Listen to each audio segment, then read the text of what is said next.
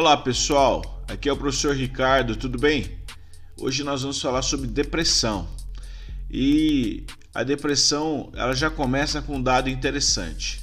Olha só, ela está sendo associada como a doença do século até 2030, porém muitas vezes é confundida com um estado de tristeza. Segundo a Organização Mundial da Saúde, são mais de 400 milhões de pessoas de todas as idades. Alguns dos maiores problemas da depressão são a falta de diagnósticos precisos e, consequentemente, um tratamento adequado a cada paciente. No Brasil, a situação é bem desconfortante onde a Pesquisa Nacional de Saúde, realizada entre 2013 e 2014 pelo Ministério de Saúde e também o IBGE, identificou que a depressão atinge 11,2 milhões de pessoas. Preste bem atenção, gente. Isso significa 5%, mais ou menos 5% da nossa população.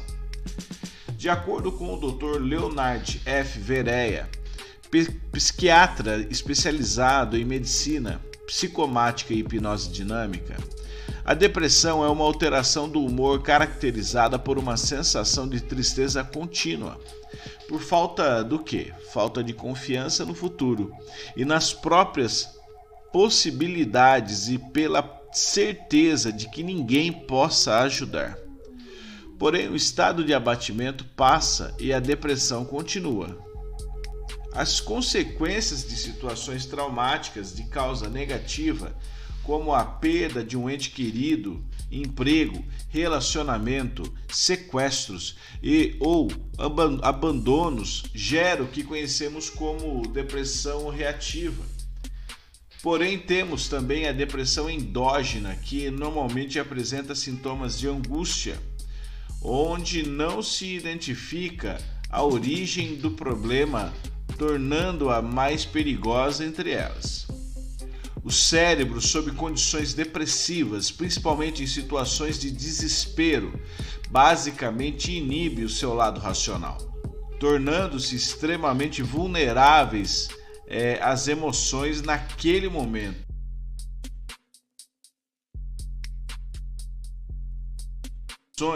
podem provocar mudanças significativas no cérebro onde, no estágio de depressão crônico, pode levar a um desequilíbrio nos neurotransmissores, desencadeando diversos distúrbios de origens emocionais, que transformam-se em transtornos psicossomáticos.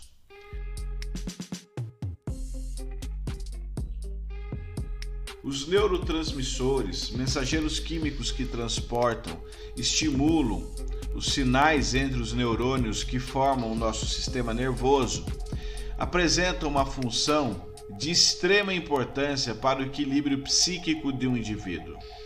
Alguns neurotransmissores são responsáveis pelo controle do nosso humor, sendo um dos mais conhecidos a serotonina.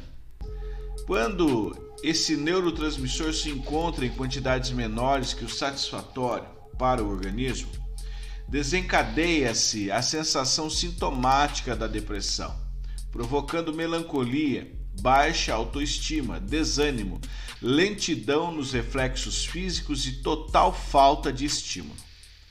Portanto, o cérebro de uma pessoa depressiva não apresenta o mesmo estágio de normalidade que o das pessoas emocionalmente saudáveis. A depressão pode, em alguns casos, até afetar o sistema imunológico, assim como a rotina de uma pessoa que poderá adotar hábitos não praticados anteriormente, como, por exemplo, alimentação demasiada, fumar, beber e qualquer outro que prejudique a si mesmo. O mau funcionamento dos neurotransmissores prejudica diversas áreas, inclusive as responsáveis por inibir dores. Por isso, a dor crônica tanto pode elevar a depressão quanto a um estado de tensão ou irritabilidade. A angústia, também conhecida como a dor sem nome, que é um sintoma que a mente não consegue elaborar, pode gerar outras disfunções no organismo, prejudicando sistemas ligados aos sintomas da depressão através de estudos psicossomáticos. Outro fator alarmante é o aumento de número de suicídios e mortes associadas à depressão. Um levantamento feito pelo jornal O Estado de São Paulo, com base nos dados do sistema de mortalidade do DataSUS, mostrou um aumento de 705% em 16 anos.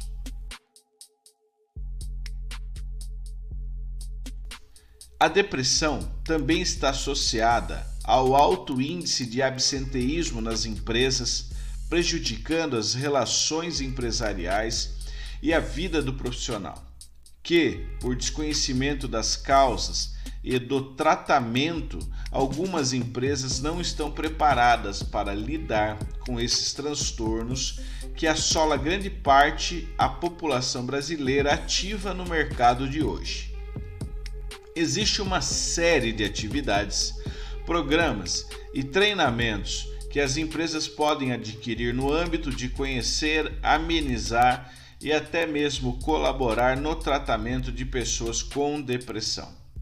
Algumas adaptações nas funções, reorganização de setores, liderança cooperativa, horizontalização de funções, bem como participação de projetos sociais e ou ambientais, também podem colaborar com o tratamento do paciente, colaborando para uma saúde mental do seu funcionário.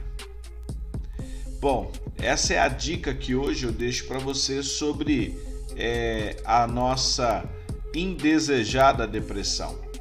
Porém, preste bem atenção: não é frescura, isso é uma doença e precisamos levar a sério, ok? Então fica aqui o professor Ricardo, até mais, fica com Deus.